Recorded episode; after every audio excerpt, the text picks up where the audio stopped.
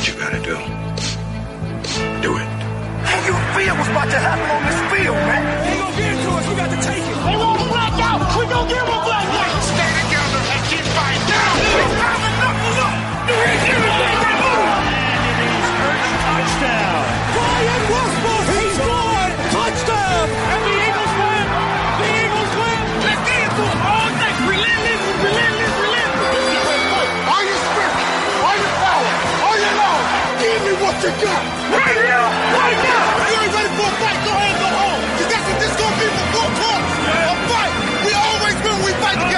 How winning is done. Now get out there and do it.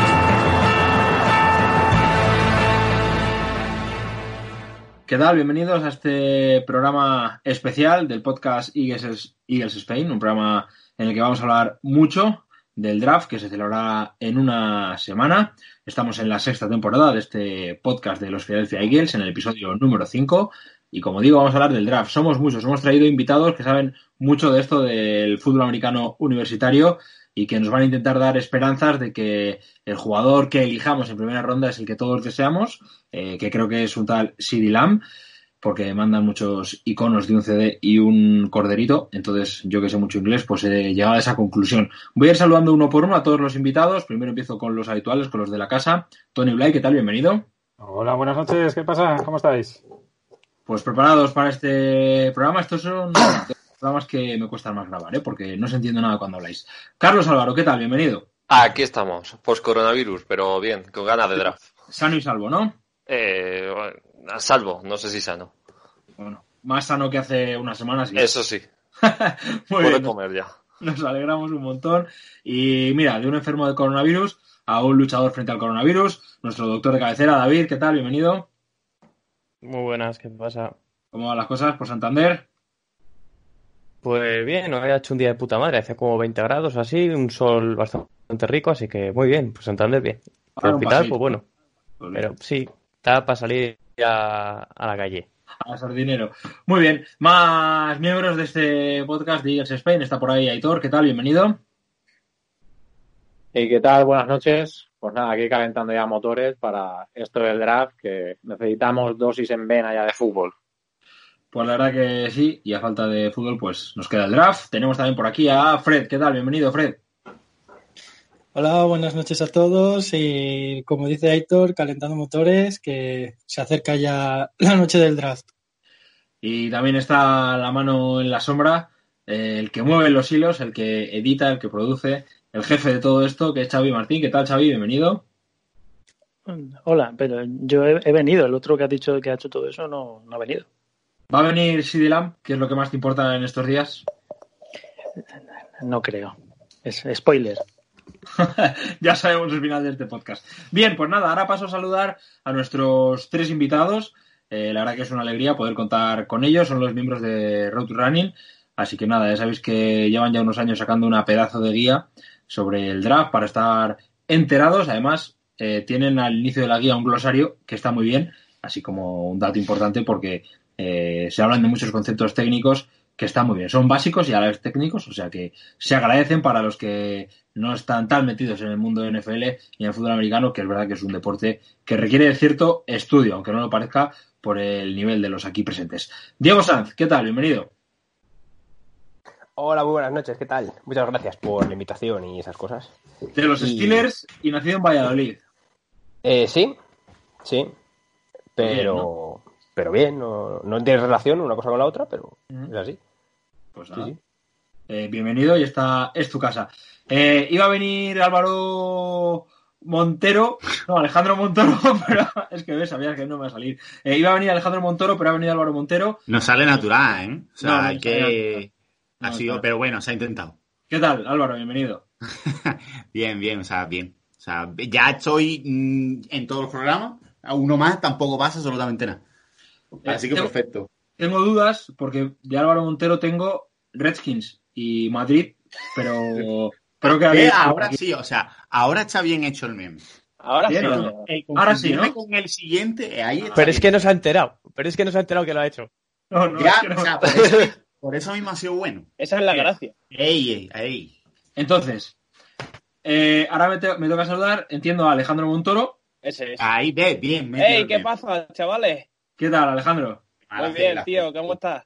Ah, vale, joder. O sea, que tú eres el de Redskins y de Madrid. Vale, tío, me ha Qué hecho mal, qué mal. Vale, No vale. me salía el acento andaluz. No, que Ah, va, está muy suena- bien, ¿eh? Muy bien. ha sonado sevillano. Pregúntale por los churros y ya sabrás quién es.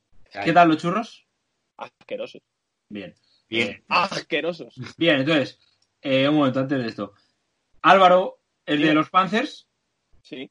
y Alejandro de los Redskins.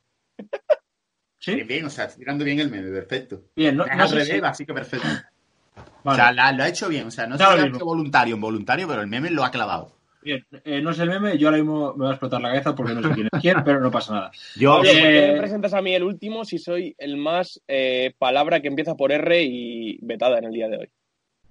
Es lo que hay, tío. La vida es así de dura, sobre todo cuando eh, me he acabado de perder del todo y no sé quién es quién, pero no pasa nada. Vamos a arrancar con el podcast, vamos a hablar mucho del draft.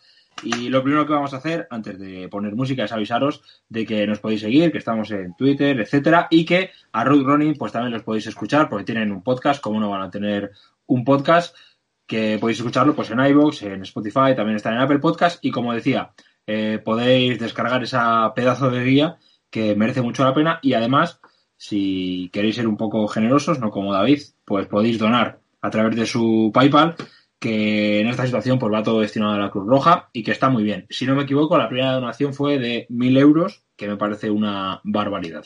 Así que nada, todo esto dicho, un poco de música que pondremos y empezamos con el podcast.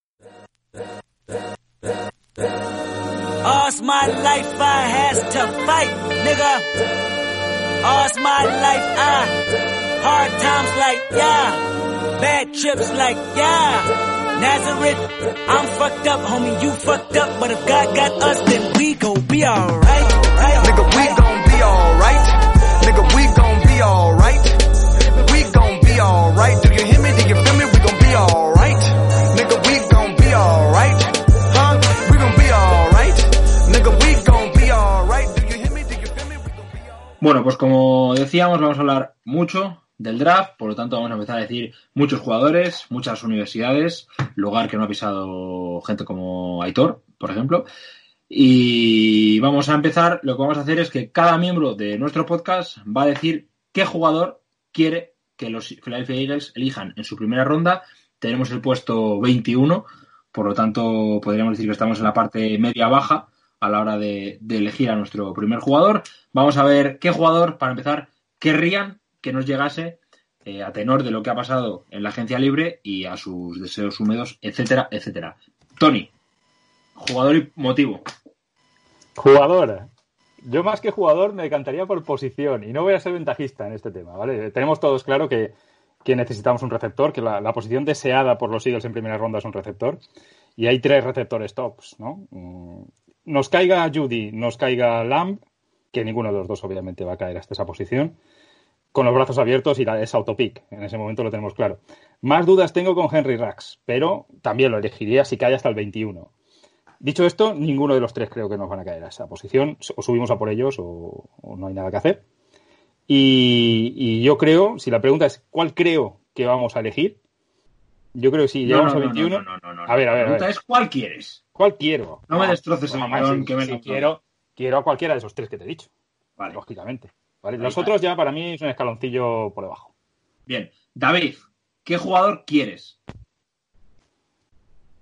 ¿A quién quiero? A. CD Lamb. Por vale. querer a Lamb, pero bueno, o sea, luego va un poco más en la, en la línea que, de lo que dice Tony. Carlos, ¿qué jugador quieres? Yo a Lamb. O sea, lo he sufrido con Texas, en Oklahoma, pues lo quiero. Vale. Xavi, ¿qué jugador quieres? Yo quiero a Lamb también. Aitor. Pues, para que ir a contracorriente, eh, yo también quiero a Lamb. Y si no, a Henry Rax. ¿Y Fred? Y Fred no está otra vez. No, mientras no nos cuelgue la llamada. Yo sí, estoy, estoy. Eh, yo también, también quiero a, a CD Lamb, obviamente. Y si no, pues Jerry Judy. Uh -huh. Y ahora la pregunta para los chicos de Root Running. ¿Creéis que CD Lamb es un jugador adecuado para los Eagles? Hombre, claro que adecuado, adecuado, adecuado es. Quiero decir, o sea, está bien, o sea, está bien, está bien. Adecuado es. tiene upside. ¿Quieres desarrollar la pregunta, Pablo? Ese- no, no, la- ahora la siguiente pregunta es: ¿es el mejor wide receiver de la clase? Uf. Para Para- Montoro y para mí, sí. Sí, Para, sí. para mí no. ¿Por qué no? Pero muy cerca. Vaya, o sea, está muy cerca. Explica por qué no, explica por qué Claro, no. claro. Tenemos un programa mar- maravilloso de receptores en el que lo explico. Así que Bien, remitimos al podcast. Aquí de- el, el Siéntate, spam se sanciona aquí, ¿eh? Esta parte no la cuenta, Xavi. he sido corporativo, ¿y Álvaro? Joderito. Sí, sí. yo- Entonces, ¿creéis que llegará Lamb a los Philadelphia Eagles? En el 21 ni de coña. ¿No? ¿Por el dónde 21. más o menos le veis? Top 10. Nueve, como nueve, el 9 como mucho. O sea, el- yo creo el pick de Jacksonville es el tope, yo creo, para él. Estando Jacksonville, estando Las Vegas por ahí, que puede subir un par de Ah. picks o por él. Claro, Yo, o- dir- o yo diría el Francisco. 12 como tarde, sí. Como, como muy tarde. Mm. Ujú. ¿Estamos todos de acuerdo en que es imposible que llegue al 21 y que habría que hacer movimientos para, para subir? Que quizás es uno de los temas en los que más tendremos que, que- que dialogar en este podcast. La posibilidad de que los Philadelphia Eagles eh, suban a por este jugador. Podríamos hablar de si van a subir, si merece la pena subir, etcétera. ¿Cómo lo ves, Tony? Sí, hay que ir a por Lamb, hay que ir al top 10. Estoy de acuerdo con los chicos de Root Running porque no va a pasar de. yo creo que de Las Vegas seguro, pero muy probablemente suba a Las Vegas a por él si no hay. Si lo ven cerca y con el temor de que los Eagles puedan subir, porque es que la estrategia nuestra está más que cantada, la conoce ya todo el mundo, ¿no? Queremos receptor y queremos a uno de esos receptores. Con lo cual parece que, hombre, munición tenemos para subir, tenemos la segunda ronda y tenemos la muy ya nombrada eh, primera ronda del año que viene. que Yo creo que también está encima de la mesa porque la necesidad en ese sentido yo creo que nos llevará a, a poderla traspasar. Y, oye, si tenemos que ir a por LAM, hay que subir y por lo que hemos dicho todos, los fans, todos queremos a LAM y sería una decisión muy aplaudida. Otra cosa, lo que tú dices, si sería apropiado o no dar dos primeras rondas, la de este año y la del que viene, para subir al 10. ¿Tanto vale este jugador? Esa es la cuestión. Hombre, Vale. Vuelvo a los, eh, vuelvo a, los, a Ruth Running o Carlos o quien queráis, eh, hablándoos un poco de Lamb, porque es verdad que eh, yo siempre lo digo, hay gente que está muy metida en el mundo de- del universitario y hay gente que pues que no ve tantos partidos, por lo tanto, contadnos un poco de, de- de qué tipo de jugador estamos hablando y por qué estamos pensando en un jugador por el que se podría subir hasta el top 10 de las selecciones del draft. Bueno, es que si no subes no te lo coges, para empezar. Pues O sea, ahora, A ver, es el típico receptor de Oklahoma, o sea, solo que este año, si Dylan, si habéis visto su juego de pie, si habéis visto su Pro Day, o sea, es- tiene velocidad, tiene altura, que normalmente el típico corredor rápido en profundo que tenía Oklahoma no solía ser tan alto. Entonces, para mí tiene todas las capacidades perfectas que necesitamos, nos va a permitir abrir el campo, nos da en una posición seguridad en las manos y viene, creo que es un juego apropiado a, a lo que nosotros podemos tener. Entonces, el problema, eh, y aquí empezará si te gusta más Lance, si te gusta más Judy, el de, el de Bama. O sea, este año la clase de wide receiver es espectacular. O sea, espectacular. Es cierto que estos dos están como un escaloncito por encima del resto, pero tiene una profundidad interesante y, y va a depender de subo no subo, eh, cuidado, porque es lo que decía Tony, o sea, a nosotros se nos ve venir, o sea, se nos vio con Chiskel y con Mariota que nos pidieron hasta el hijo primogénito y al final no tuvimos huevos a subir y este año igual, o sea, todo el mundo está esperando que Eagles suba. Eh, yo creo que no acabaremos subiendo. Y depende de quién nos llegue, o sea, es que se puede ir la locura, porque como salgan los dos wide receivers estos en el top 10, va a haber locura por coger wide receiver pronto y van a empezar a caer y en el 21 no te va a quedar absolutamente nada. Vale, eh, vuelvo a los chicos de Road Running. A mí en las guías, etcétera, una cosa que me sirve mucho, entonces vamos a pensar en un consumidor medio como yo, eh, consumidor de NFL, por supuesto. ¿A qué jugador podríamos asemejar a CD Lamb? Dios, comparación. Que eso es muy complicado compararlos. No Qué es- bien. es lo que más nos cuesta en la hora de hacer las, las fichas. ¿A quién, ¿A quién tenéis cada uno? O sea, Es lo que más les gusta. Álvaro tenía a alguien diferente. Yo lo puse y puse a Andre Hopkins. No sé a quién tenéis vosotros dos como comparación. Sí, tú, yo, tú pusiste de Andre Hopkins y es Mm. verdad que me, me- me gusta en el sentido de la agresividad tal. Creo que, que si Lam es un poco mejor o era un- es mejor que, que Hopkins saliendo de, de Clemson en el aspecto yardas después de la recepción. Eh, yo tenía, a mí me gusta compararle con Chad Johnson porque, bueno, Chad 8-5 que, que todos sabéis, porque no creo que esté al nivel a lo mejor de- en cuanto a tecnificación de rutas de, de Judy, pero creo que puede llegar y en cuanto a, con- a control corporal, yo creo que, que Lamb, eh, la manera de estirarse, de coger esos balones que parecen imposibles, es el mejor receptor que ha salido al- del draft en, en mínimo Eh. dos tres años. Yo lo comparé con Hawking básicamente porque el uso de las manos que tiene Hawking al, al final de cada ruta y el físico es bastante parecido, el, el- el estilo físico es bastante similar. Y Lam hace una cosa muy bien que es ganar esas yarditas extra a lo mejor con las manos al final de, de cada ruta, separándose del, del cornerback y lo hace muy bien, es algo que le sale muy natural y es algo que a Hawking le, le sale súper bien también. Así que más o menos por ahí va un poco los tiros, pero bueno, también la comparación con Gonzalo 8-5 bastante acertada. Yo estoy. Ahora, yo la comparación que tengo es de Andre Hopkins también. Vale. Y ahora vamos al tema. Eh, vosotros, o todos en general, eh, abro, abro el debate para todos. ¿Subiríais a por él? Porque Tony ha dicho que estamos hablando de nuestra primera ronda de este año y la primera ronda del año que viene. No sé si eso sería más o menos el precio, entre comillas, de, de la subida o, o- o podríamos hablar de jugadores, etcétera. Pero bueno, no sé en general cómo veis la posibilidad de subir a por este jugador. Si tan importante eh, sería para el esquema de los Eagles o si podría suplirse con otro jugador eh, del draft, otro receptor que pueda también ser apañado. No sé porque el, per- el perfil de, Lam es un poco diferente al de muchos jugadores que hay en el en esta clase de receptores. No sé si hay alguno que tenga, o sea, por ejemplo, Brandon, me sale Brandon Ayu, que es un jugador que gana muchas yardas tras recepción también. O sea, un perfil que podría venir súper bien también. Ya estamos hablando de segunda ronda. Ya es un poco, depende de lo que, de lo que te guste el jugador para subir al 11 de los Jets o algo así.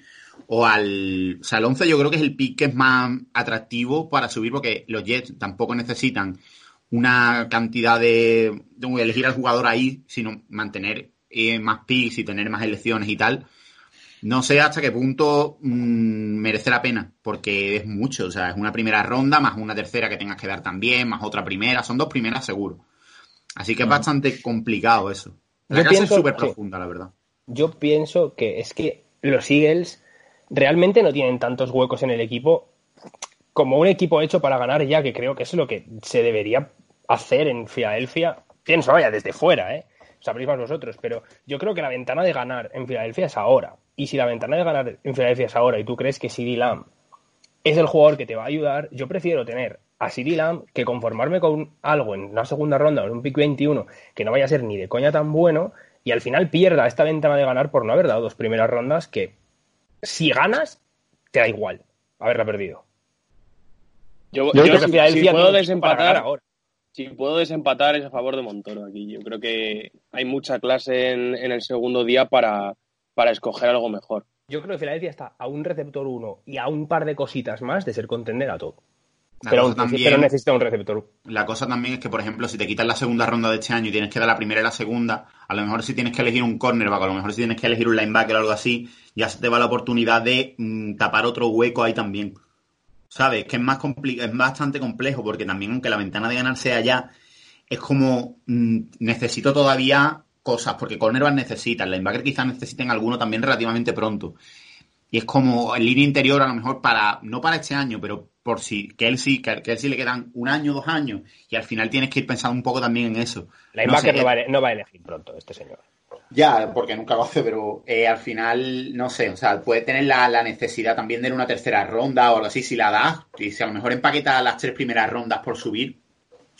Es que. No, yo lo veo claro. es no, yo, lo- compli- yo es lo haría, complicado. sin- sin Yo estoy, duda. yo estoy con Diego, ¿eh? Eh, Quiero decirte, yo creo que ahí hay un factor diferencial que es que eh, necesitamos, y el año pasado ya creo que utilizamos esa estrategia, darle armas a Carson Wentz. Entonces, eh, fijaos con qué mm, wide receivers estuvo jugando Carson Wentz el año pasado y la temporada que terminó haciendo. Entonces, se necesita ya darle un, un receptor pero generacional en ese sentido, en el sentido de que sea un receptor que vaya a acompañar a Wentz en los próximos cuatro o cinco años y que tengas claro que es un hit. Es decir, tú puedes ir a por Ayuk o puedes ir a por Mins en, en segunda ronda, pero no sabes si va, si va a ser ese home run que, que necesita Wentz, ¿verdad? Eh, ese receptor de referencia. En cambio, con Lamb o con Judy incluso lo puedes mm, casi prácticamente, no te digo asegurar, porque con más, más basta han salido receptores con más renombre, pero sí que, sí que es un acierto prácticamente seguro. Entonces, dar una primera ronda del año que viene, yo lo veo factible. El problema que estoy viendo es lo que comentaba al principio, es que se nos ve venir tanto que ese equipo que esté en el 10 o en el 11 nos va a pedir mm, más, nos va a pedir No, mucho y, más. sí, y la competencia, porque realmente en Claro. primera ronda está San Francisco con dos primeras, Minnesota con dos primeras y Las Vegas con dos primeras de este año y todos necesitan receptor. Y no solo eso, sino ya subir también de. Eso ya es otra cosa, oye, eso ya, claro. Después hay, hay otros equipos que también están interesados, por ejemplo, en el Sí, pick de los bueno, Jets o en el pick de lo otro. También Sí, sí, te pueden bueno, eso- pasar por delante igualmente. Entonces yo Y- creo que el plan, el es en el mismo ese. El plan es, el plan es dar lo que haga falta para intentar subir ese top 10 y coger a, a Lamb o a Judy. No sé los planes de, de Rosman, cuál, de los dos es el que más le encaja. A todos nos gusta más Lamb, pero puede que Judy también cumpla esa, esa función. Porque al final eh, lo que necesitamos eh, no es... Hablábamos tanto del deep threat y tal, que, que el año pasado Filadelfia tanto echó de menos con la lesión de Jason Jackson. Estos dos jugadores no son eso. No es ese jugador profundo que sí lo es Rax. ¿De acuerdo? En cambio, sí que son jugadores que te ganan separación, te ganan yardas por otras vías, que yo creo que ayudarían más a Carson Wentz, teniendo un jugador que estire el campo, como puede ser Jason Jackson, o puede ser otro que sí que puedes irte a un, a un pick más tardío, o puedes irte a otro tipo de receptores que mm, pueden haberlos más de, de velocidad y de, de ese- de esas características, ¿no? En cambio, estos tienen un plus, un algo más, ¿verdad? Eh, los dos, tanto Judy como, como Lamb. Yo a los dos los pongo en mi tier 1, sin duda. La cuestión está en que mm, yo no sé si vamos a ser capaces de, subir. Y si no somos capaces de subir, pues ya tendremos planes B, que entiendo que los tendrá, porque fijaos que los Eagles se han reforzado en muchas líneas durante la, la off-season, pero la de receptor la han obviado completamente. Y eso que hemos tenido tanto el problema de lesión de Jason Jackson como eh, el, el potencial traspaso en algún momento, que se ha hablado de Alson Jeffrey, que finalmente no se ha, no, se ha llevado a cabo, pero, pero que Jeffrey en momentos ha estado más fuera que dentro. Y en cambio no hemos visto de, refuta- de reforzar la, posi- la posición en la agencia libre.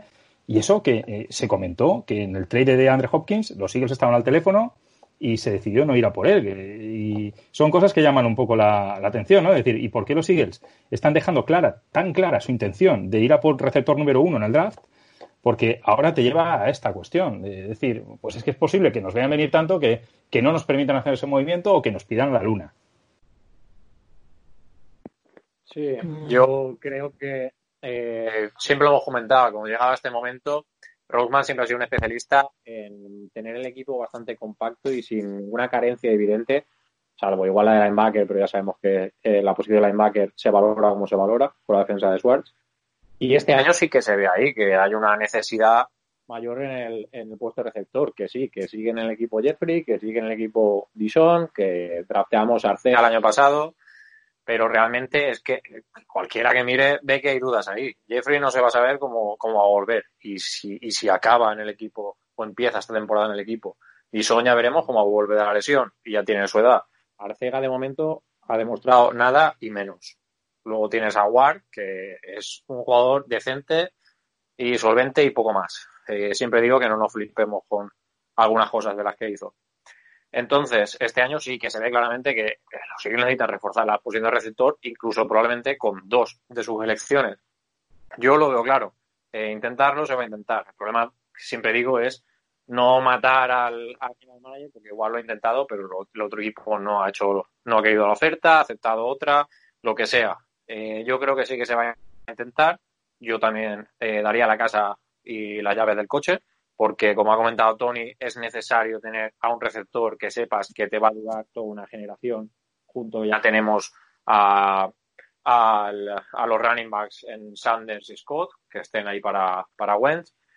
Y luego, pues eso, trabajar este año. Espero que, como han mejorado también y han reforzado eh, las posiciones de, de coaching staff, que empiecen también a saber eh, desarrollar jugadores. Es otra de las cosas por las que da miedo elegir a un jugador por hacer, porque últimamente, eh, en los últimos años, no hay ningún jugador que se haya desarrollado bien en los Eagles en el puesto de receptor. Entonces, elegir a alguien que está verde, pero puede tener mucho upside y puede ser mejor si se le enseña esto y lo otro, a mí me da un poco de repelús. ¿Qué quieres que te diga? No sé qué opinas también al respecto. ¿eh? Sí, yo estoy, estoy Soy de el único. Soy David, el único, soy el único que no ve nada descabellado, dado que nos van a pedir una puta barbaridad por subir, ya sea por Lam o por Judy, pasar de pillar receptor en primera, coger un linebacker, porque mira, aquí sí que no- nos has dicho, mientras nombrabas a Aitor a todos los receptores de, de Eagles, has nombrado unos cuantos por lo menos. ¿Cuántos linebackers de Eagles me nombras a día de hoy? Y dado que nos van a pedir tantísimo pillar un linebacker bueno en primera, pillar, yo que sé si nos llegará a Kenneth Murray, pillar a Patrick Quinn, a Malik Harrison, quien sea. Y en Eso- segunda ya, pillar un receptor un poco más mundano, tampoco lo veo una locura. O sea, mantener nuestros picks y a tomar por culo. Si eso es posible, David, el- lo de esperar a la segunda ronda para pillar receptores. Lo que veo imposible es lo de pillar linebacker en primera. Y eso que, que Diego nos lo eligió en su mock de root running. ¿Eh? Pero no, no lo creo.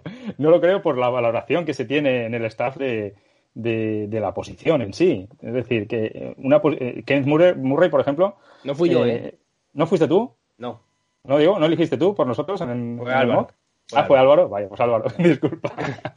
Pero vamos, que mm, no lo veo claro el que elijamos linebacker, básicamente porque nunca, nunca, nunca hemos valorado la posición desde que está Schwartz en, en- es nuestro coordinador defensivo, ni hemos pagado por linebackers, ni hemos elegi- elegido muy arriba a, a linebackers y siempre pues eh, se ha ido con Marcus Smith. personal. Sí, bueno, desde Marcus Smith, imagínate la experiencia, ¿eh? pero no, yo no lo creo. ¿eh? Oj- ojalá no, no suceda, te lo digo así también, ¿eh? porque después Pero es que el no agujero que tenemos ahora mismo en la posición. No, no el mires el roster, no mires el roster de esa forma, David, porque es que después los snaps que juegan nuestros linebackers eh, no son significativos. ¿de No, acuerdo? no es es decir, significativo el puesto de linebacker en nuestra defensa. Efectivamente. En, en concreto, el inside linebacker no es muy necesario. el año pasado estuvimos con Bradham, pues ya te digo que Bradham jugaba el 50 al 60% de los snaps. Y al final, eh, ¿por qué? Porque Jenkins hacía esa función. Este año no tenemos a Jenkins, veremos lo que pasa.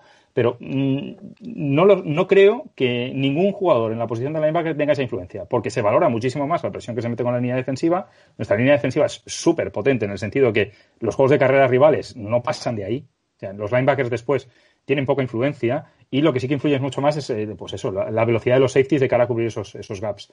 Pero que mm, veremos cómo se plantea este año sin Jenkins, porque ese jugador sí que eh, nos daba ese plus en ese sistema, ¿no? Pero sigo sin pensar que optarán y elegiremos algún linebacker, pero no será en primera ni en segunda, ¿eh? si me apuras. Yo lo que he visto desde fuera es que mm, como que nadie que he preguntado de Eagles eh, nombraba la secundaria como puesto a, a reforzar y yo entiendo que el traspaso de, de Slade pues es algo, pero yo creo que había muchos huecos ahí como para no, incluso si en los receptores, como decís, no están ahí, en- escoger algo de secundaria, tanto cornerback como safety en primera ronda. No creo, además si ca- pueden caer buenos jugadores en ese pick, eh, no creo que sea que, que esté descabellado, yo creo. No lo sé, ¿eh? yo, a ver, Bueno. el tema de secundaria, eh, a ver, eh, se ha estado rumoreando algún jugador, desde luego, eh, no sé, los safeties que puedan haber disponibles a esa altura, no sé si McKinney puede caer tanto, por ejemplo, ¿vale? pero no lo creo tampoco, porque hemos renovado recientemente a McLeod, la reconversión de, de Mills yo creo que es un hecho y, y se le ha Ah, reconvertido para que juegue. Pero eso es un poco también moneda al aire, o sea, ¿sabes? eso es extremadamente moneda al aire. No te creas, La ¿eh? versatilidad que yo creo que te da McKinney si está en el 21 Claro, para o Eagles sea, me cuadraría. sí, no, pero- por eso te lo digo, que McKinney nos cuadraría. Pero, por ejemplo, cornerbacks, no creo que vayamos por esa vía porque tenemos ahora mismo una superpoblación, aunque parezca mentira. ¿eh? Con el tema de Slay, eh, Maddox eh, es un jugador que siempre ha jugado muy bien en el slot y creo que se apuesta por él, incluso a lo mejor supliendo en ocasiones en, en el safety. Y después tenemos a Crevon LeBlanc, que ha demostrado siempre muchísimas maneras si se quiere dar una oportunidad. Tenemos a Sidney Jones, que a ver, ha tenido sus altibajos, pero es un segunda ronda. Y yo creo que este es su año decisivo de Boom or Bust. Y, y es la secundaria con la que se va a ir. ¿eh? Yo ahí sí que dudo mucho más que elijamos algún jugador Yo más. creo, porque yo hay creo que si, si sale algo en el 21, yo creo que obviamente eh, tanto, no, obviamente, no creo que Henderson caiga ahí, porque ya se está hablando Henderson, rumores del top 10 o cosas así, y no, o sea, me sorprende, pero no sé, no creo que llegue. Pero, por ejemplo, un Gladney, Gladney eh, a día de hoy es bastante mejor que, que LeBlanc o que, o sea, Maddox no lo cuento porque es en el slot y no hay problema ahí. Pero yo creo que Gladney o Fulton están bastante por encima del nivel de LeBlanc. Por mucho que se intente confiar en él como cornerback 3, por ejemplo, dándole snap, dándole snap de importancia, pero no creo que sea un tío para un contender en- de una Super Bowl, porque al final los Eagles lo que son. Son un, un- un equipo que está a dos pasos, a dos mm, buenos fichajes o a dos buenas selecciones del draft de ser contender otra vez en la- de la Super Bowl. Y no creo que sea un tío que esté preparado para, para eso, para ser el cornerback 2 de un equipo que necesita ese paso adelante. Yo creo que el pick puede ser puede ser que él, estando en el, en el pick de, de Eagles acabe Gladney o acabe algún cornerback también perfectamente, yo creo. Yo os No digo sé, que no desde sé. el conocimiento un poco de la franquicia, de cómo se conoce desde dentro también el, el- el- lo que prefiere el, el staff, yo creo que si no podemos alcanzar el receptor que queremos y tenemos que ir a ese plan B que comentaba David de, de irnos a una segunda ronda para el receptor, vamos a ir a por línea defensiva, vamos a ir a por línea ofensiva. Es decir, trincheras y además la línea ofensiva, no lo hemos comentado todavía y yo me imagino que lo comentaremos, es otro de los aspectos que el equipo necesita rejuvenecer porque son las posiciones que el equipo valora para gastar una primera ronda en ellas. Y aunque tengan una línea defensiva como tenemos actualmente muy poblada y con jugadores de muchísimo talento y mucho dinero invertido en ella, apostarían antes por un línea defensivo que por un cornerback, seguro. Y desde luego, líneas ofensivos mm, sería otra, otra alternativa. Y bueno, no lo hemos comentado, pero vamos, eh, el traspasar ese pick 21 por un defensive end que viene tuiteando ya desde hace semanas que quiere venir a los Eagles, pues también está sobre la mesa, me imagino. Es lo Pero que yo, yo iba- sobre. Bueno, que yo, yo iba a decir que sobre la línea es que básicamente no creo que haya nadie de valor a esas alturas. Va a ser un poco lo mismo que con el receptor. ¿no? Yo quería decir sobre esto de lo de Ngakwe, que puede ser más o menos la llave para subir en, en un posible traspaso, porque al estar tan desesperado, lo mismo los Jaguars hasta no te piden tanto y, y no sé, lo mismo sería la clave subir a ese pick 9, mm, dando un intercambio de primeras y quizá una tercera o una cuarta, la primera del año que viene, y lo mismo hasta meter a Jeffrey para darles un receptor. Hostia, Eh, me- mega deal ese, ¿eh? Hostia, estaría bien, pero... Por eso, ¿qué, qué es eso? Que la clave a lo mejor, si Ngakwe también presiona mucho eh, y si queremos subir nosotros, Rollman puede estar ahí avispado e intentarlo. Eso sería una clave para poder subir. Yo creo que si subimos tiene que ser a ese, a ese pick, a esa posición, dadas las circunstancias, circunstancias en, la que- en las que estamos. O sea, y sobre lo de un que- cornerback, no creo. No creo cornerback porque es lo que dice Tony, mucha superpoblación y con la filosofía que se quiere implantar de este año de tantos entrenadores para el desarrollo de los chavales que tenemos, yo todavía confío en Sidney Jones y tenemos a LeBlanc y Amados que también son jóvenes y tienen mucho a desarrollar. Y de safeties también hemos traído a Will Parks, vaya, que son posiciones que hemos reforzado en esta offseason. Y, a yo creo que y Nickel Robbie Coleman, quiero decirte que También. tenemos muchos cornerbacks ahora mismo ¿no? y, y- y sí que se ha reforzado esto en agencia libre. Dudo que en primera vayamos a, a por un cornerback, aunque por valor, que es lo que estaba diciendo ahora Álvaro también, yo creo que hay valor, a lo mejor más valor de, de esa posición que, que línea ofensiva o línea defensiva a esa altura. Yo lo- solo quería apuntar que eh, Jeffrey ahora mismo en un traspaso tiene valor negativo, o sea, no tiene prácticamente valor. O sea, su contrato es doloroso, eh, viene de la lesión y de actuaciones más malas que buenas.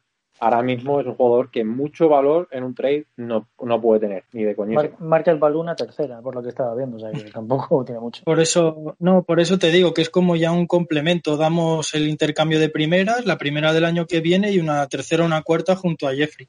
Que te el Con- contrato. Claro. No sé, ya el tema del contrato, reestructuración o algo para que nos deje menos bonus, o sea, menos, menos dead cap y. Pero es eso. Es que huele mucho a que vamos a por receptor en primera ronda porque no se ha, no se ha reforzado nada esta offseason la, la posición. Y running back tampoco, pero running back yo creo que se confía en Sanders y Scott. Vale. Eh, pues ahora vamos al tema, que es lo difícil de esto.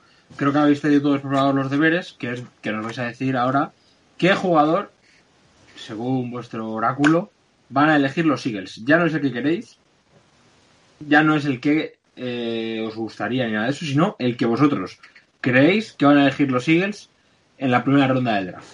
Entonces, me vais a decir quién y hombre, si es el mismo, pues nada, pero si no, si es algún nombre así que todavía no haya salido y no hayamos puesto sobre la mesa, pues nos explicáis un poco por qué y qué tipo de jugador sobre todo es el que nos vamos a encontrar, que es lo que la gente al final quiere saber, qué, qué jugador viene a los Eagles, qué características tiene y por qué encaja en el esquema de los Eagles. Eh, empezamos por Titoni si quieres. Pues si fallamos en esos tres y estamos desesperados por receptor, pues o T. Higgins o Justin Jefferson, uno de los dos. Vale. Eh, David. Yo creo que a mi pesar me va a coger a, a Justin Jefferson. A mi pesar. Vale. Eh, Xavi, ¿tú quién crees que van a elegir los Eagles? Como no nos llegaron ninguno de los cuatro primeros y se está hablando mucho, seguramente cojamos a. me van a matar. A Brandon Ayuk. Vale. Eh, ahora comentamos ¿eh? los picks de unos y otros. Carlos. Eh, me voy con David. al Justin Jefferson de la puta de LSU. Vale. Eh, Fred. Mm, Yo, bueno, sé plantear dos escenarios, que si subimos sería CD Lamb, pero si, si no subimos en el pick 21 yo creo que se van a arriesgar con Jalen Rigor. Vale. Eh, Aitor. Pues yo por cambiar un poco de, de tercio, eh, yo creo que nos va a volar hasta Justin Jefferson y creo que en ese pick 21 eh, elegirán a César Ruiz, eh, center de Michigan. Mm, De eso quiero hablar después. Eh, vale, pues eh, ahora les paso eh, la patata a los de Road Running. ¿Vosotros qué habéis eh, previsto que elijan los Philadelphia Eagles en su pick 21? ¿Y qué os parecen las elecciones varias que se han puesto sobre la mesa? Yo iba a decir César Ruiz. Así, porque creo que Justin Jefferson no va a llegar al 21. Yo no creo, Tampoco. yo creo que no llegan ni César Ruiz ni Justin Jefferson. Ya, No sé. Así Eh, que- Yo me gusta Cowboys mucho con lo César que... Ruiz, ¿no? Mm, Claro. Cowboy, sí, César me gusta mucho lo, lo que ha dicho Xavi, creo que tiene bastante razón, que últimamente se está hablando muchísimo de que Brandon Ayuk es el quinto receptor eh, en muchas franquicias y no me extrañaría que, que aunque sea muchos riesgos y si los eh, Eagles están desesperados por receptor, Mm. acabe cayendo ahí, porque yo no, es, me pasa lo mismo, no, no estoy tan seguro de que, de que Jefferson vaya a estar en el 21. Yo, si tengo que ir a lo mejor por algo de defensa, quizás si, si está McKinney, yo no dudo mucho. Si han, si han salido obviamente los otros receptores y tal. Es que al final yo con yo, o sea, Ayuk no me parece un tío de primera ronda.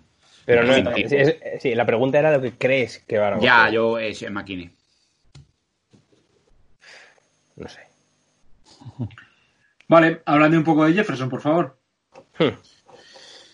Yo en el programa de receptores dije que, que tampoco sería un drama tremendo para los Eagles tener que cogerlo en el 21 y que creo que eh, realmente yo cogería a Jefferson bastante antes que a otros jugadores para los, para los Eagles como T. Higgins o Jalen Raygor o Brandon Ayuk o estos nombres que han estado saliendo porque creo que Justin Jefferson es un jugador que tiene bastante poco riesgo de caer mal en la liga porque Una es un juego... Sí. ¿Tú, tú dices que es un mal menor, entonces. O sea, de mal, mal, pues el menos malo, ¿no? Sí, sí, yo, yo creo que es un mal menor, pero, pero por, por, por lo que he dicho de que los Eagles necesitan jugadores que sobre todo en la posición de receptor que rindan ya. Creo que el más seguro de la tier 2, digamos, de, de receptores es Jefferson por condiciones, por, por esquema de juego que ha jugado en el LSU, por sus cualidades y porque realmente es un jugador muy seguro, es un jugador que no tiene muchos fallos en su juego, sino que hay ciertas cosas que no, es- no puede hacer por sus condiciones, pero todo lo que hace lo hace bien. Es un jugador con muy buenas manos, es un jugador que gana yardas después de la recepción, es un jugador bastante completo en esa posición y creo que sería el pick menos arriesgado de los Eagles en el receptor, quitando, o sea, si no llegan los otros tres. Y creo que por eso tiene que ser el receptor que los Eagles cogerían en el 21, siempre que esté en el 21, claro. Porque es decir, los Eagles no se, se la pueden jugar, pero realmente jugártela en tu primera ronda con un receptor que no tienes muy claro si va a salir bien o mal, es muy arriesgado para un equipo que está tan necesitado de un receptor. No, y sobre Entonces, todo lo que habéis comentado antes, que para jugártelo con alguien hay mucha gente en segunda ronda que sí que es Exacto. jugártelo. Yo prefiero Claro, jugármela o sea, ahí segunda- con, con claro. KJ Hamler, que no coge una bola, pero... Si yo necesito un receptor sí o sí o sí en primera ronda y no me llegan racks Judy o Lamb, es que en la, en la situación de, o sea, en la situación de otro equipo que igual vaya a perder 10 partidos este año, cojo a, a- A a tres, a tres antes que a, que a Justin Jefferson. A Raygor, por ejemplo. Eh, o a Senol. Pero en la situación de los Eagles, yo cojo a Jefferson seguro.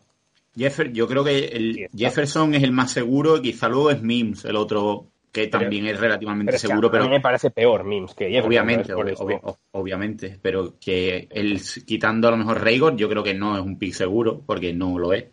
Eh, mira que me gusta, pero me parece que no. O sea, Higgins, si tiene. Higgins tampoco y Senol tampoco. Higgins tampoco y Chenol tampoco. Yo creo, y Ayuk menos todavía. Yo creo que a nivel de. Si tienes que elegir un receptor en el 21, es Jefferson o Jefferson, yo creo. Es un poco. Yo creo que no, que no deberíais estar tan mal si acabáis con Justin Jefferson, ¿eh? Ya, yo, yo no entiendo, yo no entiendo el bajón. Entiendo, que- entiendo el bajón por no haber O sea, podido draftear claro. a los otros, pero él va a rendir. Claro, es que es, es un poco el, el bajón, El lo bajón, entiendo. El bajón Se es porque entiende por- ten- por tenía eso. un quarterback que le lanzaba bien, un buen quarterback. Tampoco pasa Y la de Jamar Chase al otro lado. En los Claro. Eagles también lo va a tener, al quarterback. Claro, Sí. es que es eso, o sea, al final mm, es un poco el extrapolar lo que él sabe hacer con lo que le da Burrow, ¿sabes? Que Burrow también ha sido mucho mejor porque ha tenido a Justin Jefferson, también es la contraria. Por eso te digo, o sea, y tienes a Jamar Chase en el otro lado que obviamente es un monstruo igual, así que no es calidad individual tienen los dos, porque un tío que genera la separación que genera eh, Jefferson, tanto cuando ha jugado en, en Off-Man como cuando ha jugado en, en Press, porque ha jugado bastante. Le han sacado por fuera, le han metido en el slot y es un tío que perfectamente en la NFL. Yo es una duda que, que leo mucho. Eh, yo creo que puede jugar perfectamente en el exterior. O sea, es un tío que ha ganado la- las reps en Press, las ha ganado. ¿El estilo de juego de LSU le, le pegaría al de Eagles como receptor o no? ¿O tendría que reconvertirse? Bueno, a ver, no. Es bastante diferente. Es distinto porque, bueno. Pero bueno, yo no creo- Pero yo no creo que supuestamente en el- se verá bastante Redder y Ertz juntos, supongo, ¿no? Pienso yo. Sí, o se, le- de- o se debería ver. Le, le van a obligar mucho a jugar, obligar, entre comillas, a jugar en el exterior. Yo no creo que tenga problemas, sinceramente. Y, y yo tenía. eh, hoy ha puesto Xavi un comentario, y a mí es que es verdad que cada vez que veo a Justin. a- Pero a no, leo los comentarios que pongo. Ya lo no sé, te ya hagas lo eso. sé, ya lo sé. Pero es que en este caso me llama la atención porque es verdad que a mí siempre que veo a Jefferson y su forma de jugar y que efectivamente es un jugador más del slot, que en, en muchas ocasiones yo creo que se ha, visto- se ha visto muy beneficiado también de la presencia de, de Chase y, y me recuerda muchísimo a Jordan Matthews. no sé por qué. No sé si vosotros os acordaréis de Jordan Matthews, pero... ¿Qué pasa, Sí, sí, Tony? pero- pero ¿Qué tiene pasa? manos este chaval. Tiene, este tiene manos y aparte de tener manos tiene más velocidad, es, es mejor que mucho mejor en todo, general. o sea, el pero me físico. recuerda en su forma de jugar y, y sobre todo en cómo creo que los sigues lo utilizarían. ¿Sabes? Y eso, a ver, Jordan Matthews fue un buen receptor para Carson Wentz. ¿eh? Recordad que los primeros años de Wentz eh, eh, se, se, vamos, se centraba mucho en pasar de bolas Bueno, a y, y- y el año que, y el año pasado cuando vino, que estuvo cuatro partidos, también le buscaba el primero. Pero, pero es verdad que es que necesita un poco más. Es que no necesita el receptor que le pueda pasar a seis yardas y, y sea un mano seguras y sea un possession receiver, ¿de acuerdo? No necesitamos un poco eso, necesitamos un, un algo un poco más, un- algo más explosivo, creo que necesita Wentz para seguir desarrollándose, ¿vale? Ya, La pero es que- el temporadón de Wentz porque fue un poco, porque aparte que le abría el campo Torrey Smith y tal, pero eh, tuvo a Jeffrey en su apogeo, ¿vale? Y tuvo a un Sackers en, en un momento de forma espectacular. Eh, Necesita eso, ¿eh? necesita un apoyo superior. Ya, pero es que tampoco... Es que ese apoyo superior. Claro. Es Claro, que- ya, ya, ya. Es lo que venimos es el luego, tema. Claro, luego, luego el tema es, te la quieres jugar con un jugador que igual sí que pueda llegar a hacer ese apoyo superior, pero que nada te lo asegura, o un jugador más conservador. Yo Eso ahí, ya estoy con, depende. yo ahí estoy con Álvaro. Si te la quieres jugar con alguno, te la juegas en segunda o tercera, porque tanto Hamler como ha dicho él, eh, yo, Donovan People Jones, por ejemplo, es otro jugador con el que te la puedes jugar en un finales de segunda, principio de tercera. Es otro Ah. tío que, Es muy bueno y muy seguro. sabes que Yo creo que tanto Hamler como la situación, si la situación ideal para Eagles, no, no sé si a lo mejor es el tipo de receptor exactamente que necesitarían ellos, pero sí que no lo creo. Denzel Mims está en, en su pick de segunda ronda y consiguen otra cosa en el de primera, creo que sería una situación ideal, porque creo que de los de segunda ronda es el que puede aportar estar un poco en el medio en cuanto a upside y, y realidad en, en, primer, en el primer año, sobre todo. Incluso lo que decías de doblar, ¿eh? Lo de doblar, Mm. yo no lo veo una barbaridad, ¿eh? Es decir, que pillemos a alguien en el 21 y pillemos, pues, sea Justin Jefferson, sea eh, cualquiera de los jugadores que hemos comentado, y que en segunda o en tercera vayamos, pues, a Mims en segunda o a Hamler en tercera. Hamler yo o sea, creo que sí que se podría quedar yo, hasta yo tercera. creo que, que Mims no pasa de primera. O sea, que uno de los picks últimos, yo creo que San Francisco se lo lleva, por ejemplo. O, lo que comentasteis en el programa también, de eh, incluso si no hemos podido subir en primera ronda, subir a alguno de los primeros picks de segunda para pillar a Mims. Eso sí. Eso Si está, sería yo creo que, yo interesante. creo que es inter- eso sí que es muy interesante. Es otro escenario de te quedas un poco con el premio de consolación, digamos como el, el CD un poco de los chinos con Min, pero bueno, al final tiene, tiene un muy buen, o sea, muy buen jugador. Pero no sé, y a mí no me pegan los Eagles, tío. Por A mí, a mí me gusta estilo de mucho. juego y por playbook nuestro, no sé, no me pega, no me pega aquí. Pues la verdad es que el, el- perfil, no. el perfil de que, que tenía Jeffrey, yo creo que es un, po- un poco parecido a lo que puede aportarte Mims o un Higgins si lo eliges también. Obviamente, Jeffrey no, o sea, no está físicamente ya para muchos trotes. Así que si sustituyes a Mims, a, a Jeffrey por Mims, a mí, por ejemplo, yo me quedo, yo me quedaría bastante contento, sinceramente. También te digo que mm, se va, va a haber hostias por él. Y es un poco como, ya luego se te queda. Yo creo que la clase de receptores va a volar súper rápido. O sea, yo creo que hay dos clases que son la de tackles y la de, y la de receptor que van a acabar volando. Y eso es malo para Eagles en algunos sentidos. Se, se rumoreaba, Montoro, también que, así como comentas que vuelen los tackles, que lo veo fácil, que también el, eh, la típica de todos los años oleada de quarterbacks en los primeros Es- es- picks, es- hay que ayude, tenerlo. ayuda a que Ayude caigan también. un poquito el resto, ¿no? Mm. Que salgan los tackles, salgan los quarterbacks Eso siempre ayuda. y te encuentres en el 11 o en el 12 todavía a Rax y a, y a Judy y compañía. Entonces, Ya, ya. Ojalá ya. cojan a From en algún Es que lado. como Sí. cojan efecto dominó los cubis, eh, empieza el miedo y cuatro- empiezan a subirse. Yo es que creo que cuatro mm, quarterbacks en el top 12 mm, es factible, sinceramente. ¿Qué O sea, cuatro? bastante- Los cuatro mejores, pues básicamente. tú a. Burrow, Herbert y Love. Y Love. O sea, yo creo que es bastante factible porque a lo mejor Love es el que más dudas hay, pero quizá algún equipo suba por él o directamente otro equipo diga, ojo, es que, es que a mí este es el que me gusta más, ¿sabes? Tampoco me voy a complicar la vida y lo elijo aquí. Tampoco hay que confiar mucho en esas cosas porque el año pasado Drew Lock salió el 44, ¿eh? Y Sí, ella yo, podía haber- y yo lo Drew salido- ha podía hecho salido mucho el para 10. atrás. ¿eh? Sí, pero Drew Lock es- me ha hecho mucho para atrás. Y creo que ya, vamos, se vio con, con eso y se vio con Redskins que, no sé, que si no eres ultra top tampoco los equipos se tiran a por ti, ¿sabes? Yo creo, yo ahí creo que van a salir los tres primeros, sí que creo que van a salir en el top 12, eh, pero Love mm, no estoy tan seguro, la verdad. ¿Tú ves a Herbert en el top 12? A mí me parece. Bueno, Pero a mí Yo también, pero yo creo que va a salir. Yo ¿Y ese creo que de va a salir antes que tú. Herbert. Joder, tío, es que Yo creo que yo también- en Oregón y es muy malo. Yo creo que también va a salir antes que tú. Yo creo que va a Viéndolo. salir antes que tú. No, yo es que viendo lo- los exámenes médicos y demás, es que. ¿Es que tú has salido chuco o cómo? Claro, es que el otro día dijo Lombardi que dos equipos le, le habían, habían fallado los test médicos. Exámenes con Tua. médicos, sí. Pero no era un fake eso, me habían dicho que era fake, que era No, no, del no. rapopor falso. No, no, no, no, eso lo dijo Lombardi, o sea, Michael Lombardi lo dijo en su programa. El- lo de falso era lo de mm, que lo habían detenido, no sé qué. Mm. Eso era lo falso. Pero lo de Lombardi sí que me fío bastante porque es un tío que está súper bien conectado. Pero no, pero que es verdad que si te pones a pensar, dices, vale, tres quarterbacks, cuatro tackles, ya son siete picks que no os van a quitar a lo que queréis.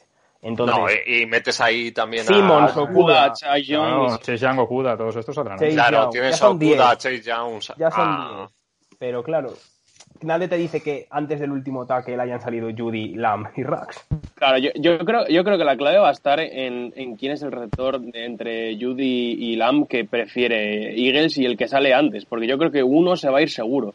Pero si el otro, si el que, el que no sale es el que quieren los Eagles, a lo mejor si pasa lo que Pero decir, que salen jugar, tres quarterbacks, claro, eso sí, puedes esperar un poquito más. Yo creo también más que es hasta cuándo van a llegar, porque supongo que imagínate que sale Judy en el 7 y se vende el pick 9.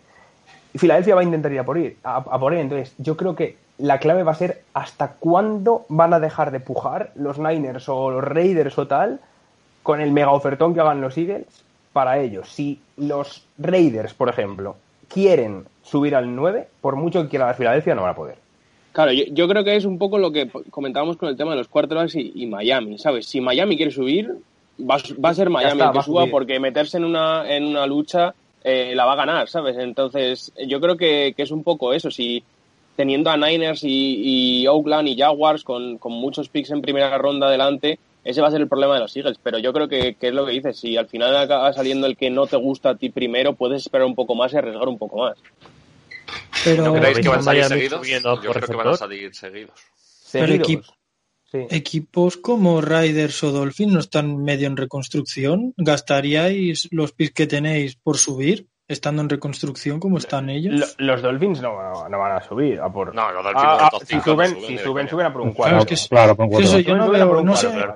Si no sé por qué no veo, no veo a los Riders subiendo, gastando los picks que tienen por uno más alto, ver, por subir tres o cuatro conociendo a- posiciones. Conociendo a No sé. Mayock, eh, con el boar que tendrá el cabrito, o sea, no creo que se arriesguen a subir. Pero también te digo que uno de los dos gordos yo creo que le puede llegar ahí. Los Raiders- o a las mínimas Raiders- pueden maniobrar para subir al 10. Los Raiders ya tuvieron el año pasado y ya Claro, eligieron sí, tres, primeras, tres primeras rondas. No creo Sí, que sí. les cueste mucho dar una de este año para subir a por un jugador que ya quieran. No, lo sé. Todavía son capaces de elegir a, a otro receptor de segunda También- ronda, como hicieron con el, fa- el, el el- eh, bueno. También hay otro, hay otro equipo que no se está hablando que está por delante de los. Bueno, aparte de los Vikings que tiene el 22 y el 25 y han traspasado a, a Stephon Diggs, que hay que tenerles en cuenta, quiero decir, porque. Sí, también. Pero están los Broncos. Ese- ese es el están los peligro de- en el 15. Los a pero por- ojo, ojo Diego, que hoy he leído que los Vikings están ofreciendo una segunda y una quinta por Odell Beckham, ¿eh? O sea, lo mismo Ya, pues, tienen si, otro eso, si eso pasa, es algo positivo para los Un Eagles. Sí, saludo, eso Tomás. sí. sí. Eso sí. No, lo de, lo, de, lo de Vikings yo creo que podría ser al final lo que comentáis. Si salen el, eh, los tres primeros y queda Justin Jefferson, Que suban al mejor 16 van- a por él, Claro, sí. eso es. O al 18, una cosa así, te lo quiten en la cara, que es otro problema. Entonces, yo creo que si la gente va, va a ver, aunque haya mucha, mucha profundidad, va a haber hostias por los receptores en primera, yo creo. ¿Y a Chenol en el 21 o en segunda ronda no lo veis? A mí, me Saliendo gusta, para a mí me gusta mucho, pero creo que es demasiado jugársela. Siendo primera segunda no ronda que en primera. Bueno, Mejor en segunda ronda que en primera si nos llega, pero es que ya Sí. Al 53 yo no sé si va a caer. Mm. A ver, Senol es otro que es lo que comentábamos, ha tenido bastantes problemas de lesiones en Colorado y a lo mejor el no poder hacer los test que tú quieres mm, le puede hacer bajar en ese sentido. Pero yo, yo en primera no, no me la jugaría con Senol, la verdad, en el 21. sí, bueno, ya, ya está, ya está. Era solo eso, saber, saber si podía ser un, un buen pick de primera. Preferible Jefferson a ese, claro. Sí. Oye, Vendemos y más allá y de- bajamos más. Y más allá de receptores, ha salido un nombre en la lista de las posibles selecciones que era eh, César Ruiz, que es un center de Michigan. Es muy bueno. Tanto pa- como para ir a poner la primera ronda. Sí. Yo, y lo hablaba el otro día, que espérate que Dallas no, con, con el retiro de Frederick no, no le elija, porque tienen un, un hueco grande ahí y el, el éxito que ha tenido Dallas ha sido a base de invertir en línea y, y además es el mejor center del... Éxito. Sí, bueno, éxito relativo, yo que sé, me habéis entendido. Sí, hombre. Y no sé, es el mejor center del draft, yo creo que por lo menos con una ronda de diferencia con el segundo. Entonces, ¿Y no, era por- no irán a por uh, Cusberry antes? A Cusenberry, perdón. No, no, no, que vamos, no creo. ¿Y Viadas? Viadas es tercer día, para mí. Sí. Claramente. Sí, no sé, yo viendo análisis y tal de, de noviembre, diciembre lo colocaban como el mejor Estaba, estaba arriba, pero ha jugado fatal y tiene bastantes problemas. Arrastraba una lesión importante, Sí, sí, creo. Tiene problemas físicos. O sea, que no lo ves ni en primera ronda, ni siquiera ni en segunda. Vale. No, el tema de César Ruiz es que es muy joven eh, y tiene unas condiciones físicas muy raras. o sea, muy bueno. Muy bueno físicamente para un center, pero muy, muy, muy bueno. Michigan, pero es una barbaridad. Lo puedes utilizar. Muy ágil, puede jugar de, gar- de cualquier guard. y- sí, exactamente. Y, y realmente el upside que tiene es absoluto élite. Eh, como pick en el 21 para mí es un pick perfecto. Y, y la situación de los Eagles con Kelsey ya, bueno, pues con, con la edad y, y unas cosas. Y El lo pones en el claro, bar mientras. y- lo- lo- exactamente, lo puedes poner en el GAR, perfecto. El tema, claro, es ya estamos yéndonos de receptor en primera ronda, que es lo más necesario, pero de no elegir receptor, a mí me parece la mejor opción que tienen los Eagles en primera ronda. Ya te Porque digo, lo, lo comentó Tony, eh, los Eagles valoran muchísimo las trincheras, como yo creo que así debería ser.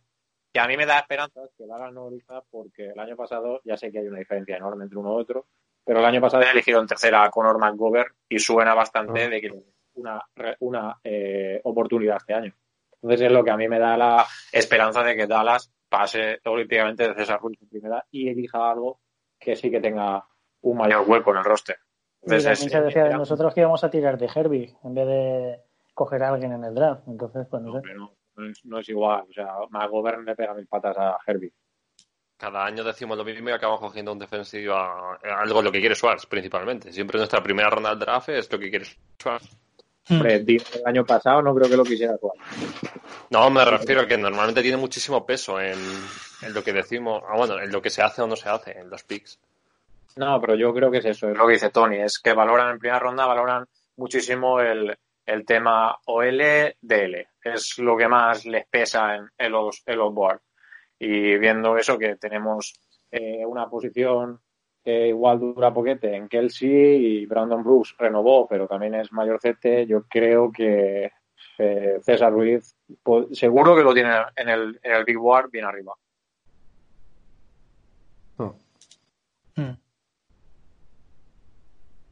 Vale. Y si, si fuese Dallas, me iría esa por cornerback, así Henderson antes que a por un center. Porque han perdido, han perdido el cornerback, o sea que no sé. O Fulton también, incluso.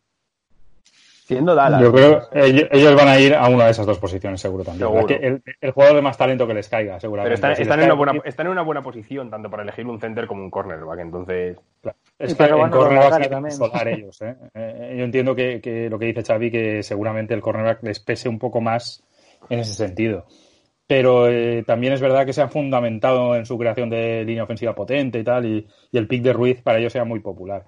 Pero, pero vamos, yo creo que el cornerback a nivel de necesidad lo necesitan más. Otra cosa es que Jerry Jones ya sabemos cómo trastea también, ¿no? Entonces a lo mejor vaya más a por el talento que a por la necesidad.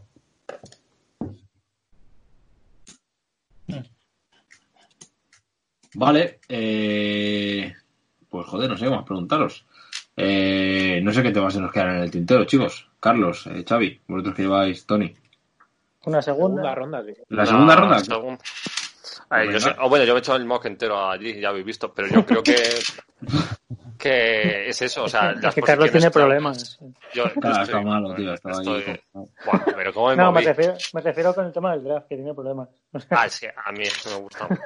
Eh, no, o sea, va a depender principalmente de donde busquemos, pero yo creo que al final caerá un linebacker, caerá un cornerback, caerá un safety, caerá una línea ofensiva, caerá una línea defensiva y caerán receptores. Creo que van a ser nuestros picks. O sea, el, orden ya va. Menos un quarterback casi has dicho todo. No, el quarterback creo que será o en séptima, no, o en séptima, en agencia libre tal, a ver si eso, o... Es que lo he visto con rastas, ¿eh? No me fío de alguien de Hawái con rastas, o sea, no, no sé. O sea, a mí para degustar, espérate, eh, me gustaba el de Washington State, el problema es que yo creo que va, a- va a acabar subiendo Anthony bastante. Gordon. Creo que más de cuarta, quinta no creo que baje, pero no me parecería mala opción como plan B. Yo creo que Anthony Gordon sale el segundo día. Anthony Gordon es el de Washington State y yo creo que va a salir en tercera ronda. Sale seguro. antes. Sí, yo Yo creo es que es, es lo que te digo, a mí es uno que va ahí como tal, pero yo creo que puede ser un producto a desarrollar bastante interesante. Hmm. Venga, pues vamos a hablar de esa segunda ronda. Es verdad que ya habéis dicho muchas cosas sobre ella, sobre todo eh, pensando en la opción arriesgar. Pero bueno, eh, quizá más que nombres, o podemos hablar de nombres concretos, sí que estaríamos hablando de, de necesidades, ¿no? Más allá de. Bueno, ya hemos dicho muchas, pero bueno, ¿cómo, ¿cómo se plantea esa segunda ronda de los Philadelphia Eagles? Por ejemplo, empezamos por David, que está hablando poco. A ver, la segunda ronda yo creo que está muy condicionada a lo que vimos en primera. Si finalmente acabamos pillando acabamos pillando receptor en primera, que joder, esto ya se empieza a complicar el pensar en la segunda ronda sin saber cómo ha sido la primera. Yo tengo puesto en mi big board, por mucho que digáis, linebacker, pero porque es que ya sabéis que llevo un año y pico dando con los linebackers y sería un poco más de lo mismo, o sea, seguir bajando y yo qué sé, quizá ahí podamos pillar a, a Dye, el de Oregón, o algo de ese tipo. Si sigue siendo una ronda demasiado alta como para pillar linebacker, pues ya no sé, pues pillar, pillar trincheras, como decía Tony antes, y, y a partir de ahí a construir todo, que a fin de cuentas es lo que más acaba importando en nuestro, en nuestro esquema. Pero es que ya es muy complicado. La segunda ronda ya aparte de que influye lo que hayas pillado en primera, influye el panorama que haya en el draft en general y que, por ejemplo, eso, que hayan empezado a salir quarterbacks y haya entrado la histeria, que haya empezado a salir todos los receptores y se hayan pillado ocho o simplemente se hayan pillado cinco, ¿sabes? Entonces, pues, ya os digo, yo, si de mí dependiera, pillaría linebacker, pero conociendo un poco eso, el, el equipo, pues acabará pillando algo de línea o, o quizá incluso otro receptor más en segunda, por tener otro más a ver si a ver si sale cara. Yo creo que una de las, o sea, lo que sería ideal si se va por ataque, si Eagles va por ataque en primera es llegar al término medio entre safety y linebacker y yo creo que en el 50 puede estar o, o Jeremy Chin, el safety de. Southern Illinois, Sí. o, o Kyle Dagger, que es otro que puede ser ese híbrido entre safety y linebacker, más safety que linebacker, pero que también te puede cubrir esa zona que, que, como decís, es una carencia y aunque Schwartz no valore tanto la posición, yo creo que un jugador así eh, híbrido puede, puede tapar esos dos agujeros. Mm, Es que yo como, la, como linebackers puros en segunda ronda gradeados, realmente solo tengo a, a Malik Harrison y quizá a Jordan, a Jordan Brooks, el de Texas Tech, y ya. Entonces... y Malik Harrison además es más el típico thumper parador de carrera que te puede hacer si acaso un apaño como blitzer en, en Ujú. downs de pase, pero eh, eso, para, para cubrir un poco el, el aspecto del linebacker contra el juego de pase, yo creo que, elegir a Jeremy Chin o elegir a Kyle Dagger, que aparte son atletas brutales, te puede, te puede eso, tapar un poco, te puede hacer dos parches y eso puede ser interesante para Eagles en segunda. A ver, viendo, viendo Schwartz lo que hace, eh, eh, la posición de linebacker puro, que diríamos así, estos años ha estado cubierta por Nigel Braham.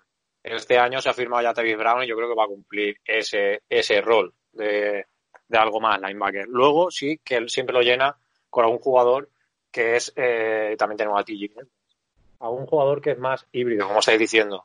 Eh, eh, Nathan Gary, Joe Walker, esta peña que eh, realmente es un poco patata, pero es el típico jugador que, les interesa. Eh, yo creo que sí que es un puesto muy interesante para ya ahí elegir a ese safety.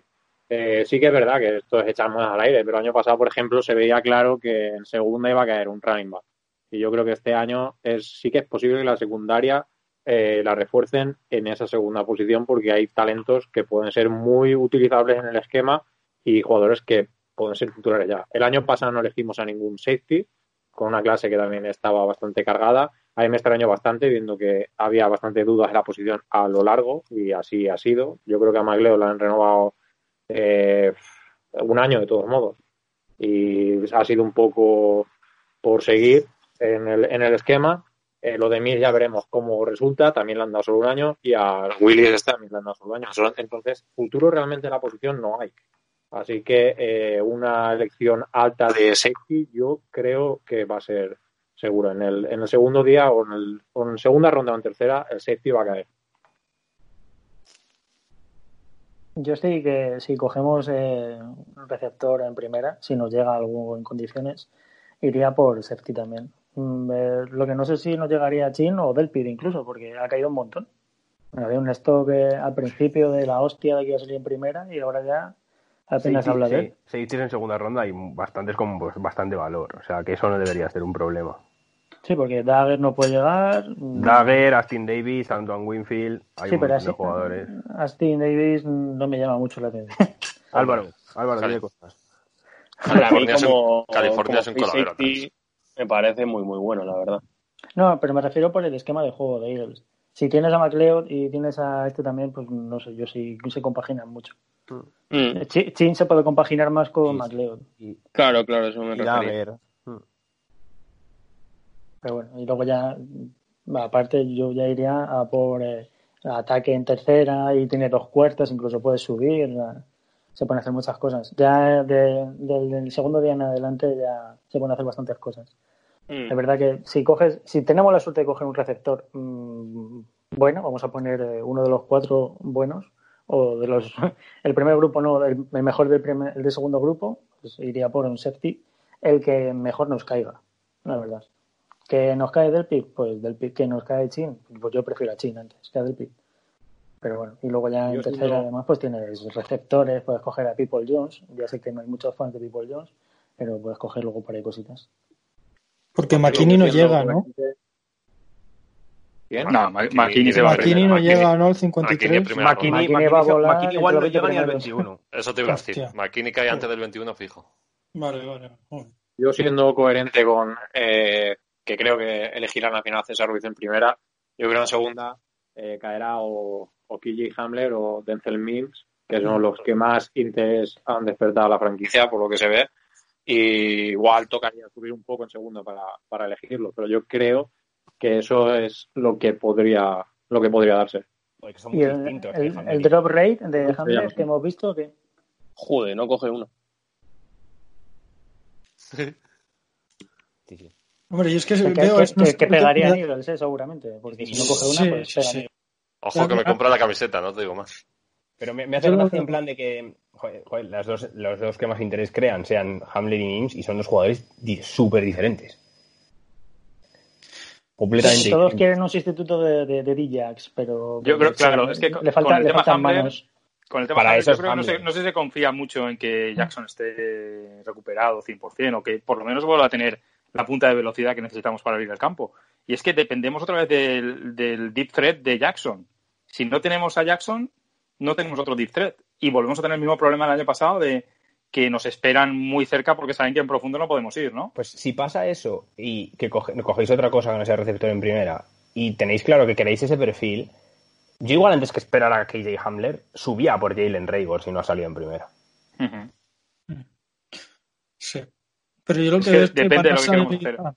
Yo es que veo que va- es- vamos a pillar dos receptores en las dos primeras rondas. Es que no sé por qué. Si, si no, si piqueamos con el 21. ¿eh? Si no, le, no no culparía al general manager. yo, No, no, no, no, no, no, no, no, no es culpar, no es culparle ni nada. Yo es Ah, que ya. creo que, que lo veo que es lo que vamos a hacer. Al menos si no subimos a por Lam o Judy o Rags. Es lo que habéis dicho.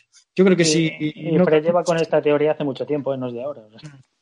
Sí, sí, eh, que vamos a. Porque Jeffrey está ya muy mayor y también ha tenido un bajón de nivel importantísimo. Y de Sean, yo creo que es que no, no nos fiamos de que no vuelva a tener una recaída de la lesión que ha tenido o que se vuelva a lesionar de otra cosa también.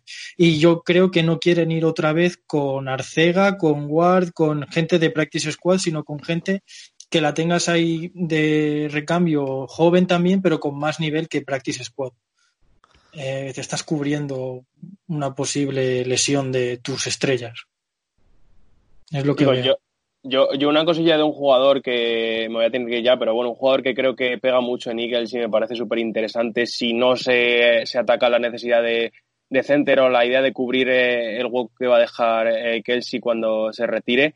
Creo que puede ser Nick Harris, el center de Washington, porque además muchas comparaciones con, con Kelsey porque es así pequeñito, bastante móvil y demás, y yo creo que podría estar disponible en, en la cuarta compensatoria que tiene Eagles o incluso en la quinta del principio y puede ser una opción interesante para, para el tercer día si no se si eso si no se cubre esa posi- ese posible hueco que se va a abrir en, en las primeras rondas para el tercer día creo que puede ser un jugador interesante para Eagles Yo creo que no llega.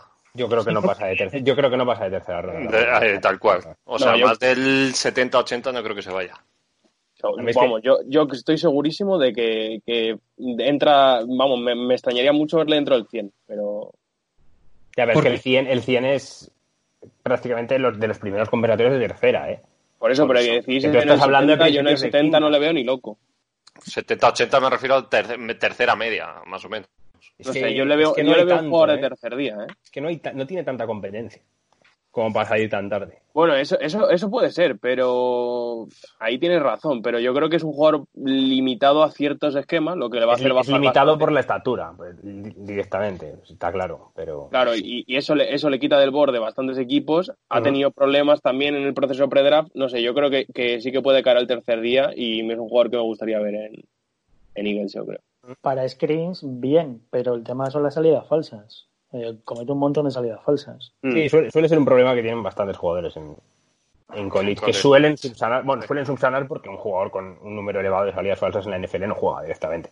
Y el Entonces- tema de lo, del posicionamiento de los pies también. Se le lee Mm. muchas veces por el tema de los pies lo que va a hacer el equipo. O sea, no sé. Bueno, el tercer día Sí, sí, también por, eso, que se puede hacer un jugador de... Claro, por eso cuando, eh, cuando decía, vamos, yo en tercer, yo no le veo en dentro del segundo día ni Harry, la verdad. Me gustaría mucho verle, pero creo que, o sea, eso, en el tercer día, que ya son jugadores para arriesgarte, me parece que pega muy bien en lo, en lo, por lo menos en lo que era, lo que es Kelsey. Sí, por el tema de las jugadas de screen, que utilizamos un montón a los running backs y eso. Sí nos pegaría, porque el sí sí sale muchas veces en la segunda línea a, Mm. a bloquear. Así que en eso sí nos pegaría. Eso sí es verdad.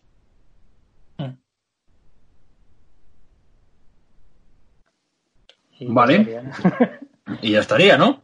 Eh, pues nada, eh, si os parece, vamos despidiendo, ¿eh? que además ya esta gente de Roadrunning tendrá que ir a hacerse su próxima guía Eh, y una, todo cosa, lo una demás. cosa- una cosa solo, que mm, eh, Javon Hargrave es muy bueno, ¿eh?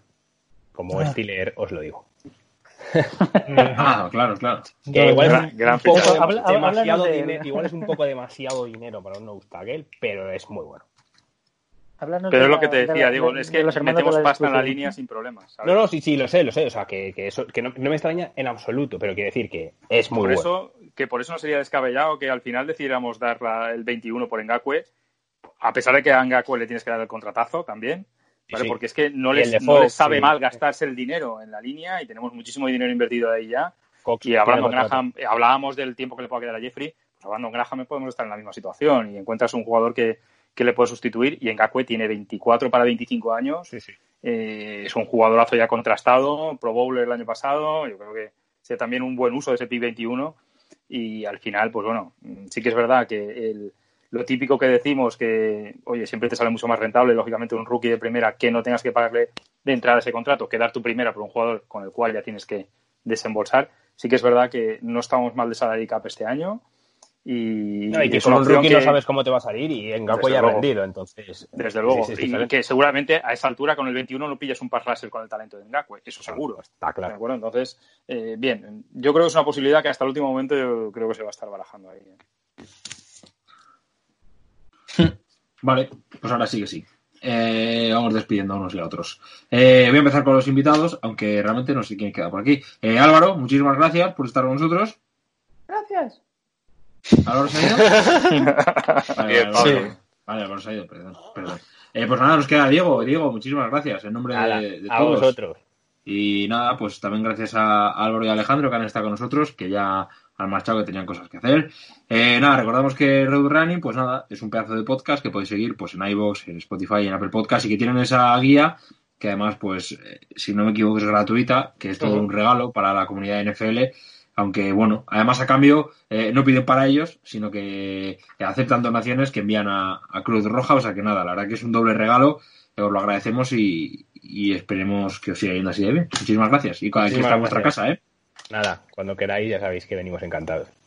Y a los Eagles, pues también me voy despidiendo. Tony, gracias. A vosotros, venga, un abrazo. Hablaremos post-draft, que habrá mucho, habrá mucho que hablar. David, gracias. Venga, a vosotros. A seguir a tope contra el coronavirus, también gracias a ti. Eh, Carlos, gracias.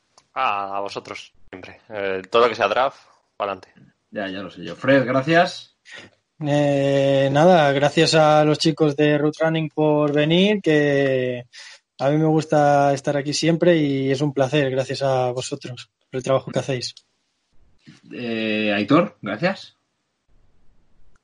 Gracias a todo el mundo que ha colaborado hoy aquí y recordar que nada, que el draft semana que viene, el jueves, la madrugada del jueves al viernes empieza la locura y seguir atentos porque esto también va a marcar el futuro de nuestro equipo, así que a darle duro.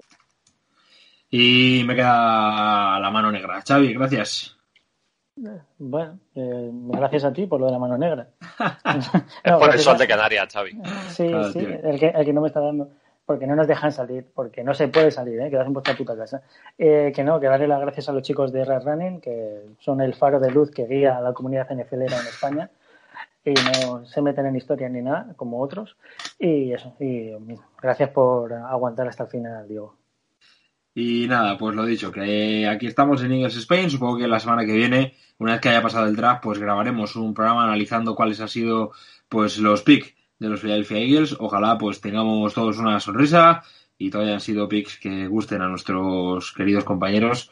Y si no, pues nada, habrá que aguantarse, que es lo que toca. Gracias a todos y lo dicho, a seguir cuidándose y nos vemos en la próxima de Spain. Gracias, hasta luego.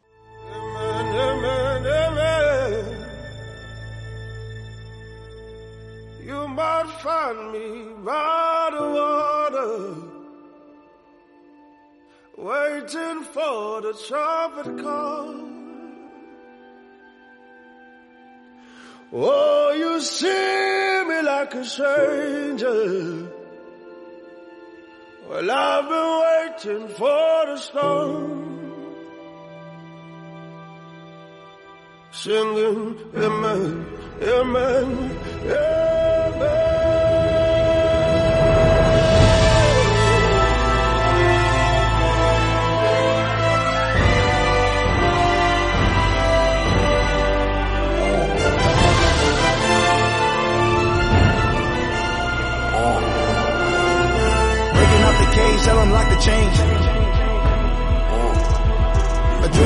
Rage, I may never change. Coming through my heart, dilute my pain. Compressing all the stress, asthma on my chest, running out of breath. They gon' know my name. Clear up out the mud, brush the dirt up off me. Going hard, hit 'em where it hurts, kill 'em softly. Bone stress, trying to clear my mind, even smoke less, hopelessness. But I'm in this shit, full fledged, talk reckless. Coming for your neck, no strap though. Run it, run it, running this shit, both legs, bro. Word around town that they coming for my head though. Funny thing about it, they don't know it's in my head though. Schizo, maniac, finna go klepto. So hands on, it's gonna for me to let go. Lego, my ego, my ego in the steamboat with a slow leak. Screaming at the world till she prank up. Two middle fingers to you all till I'm dead and gone.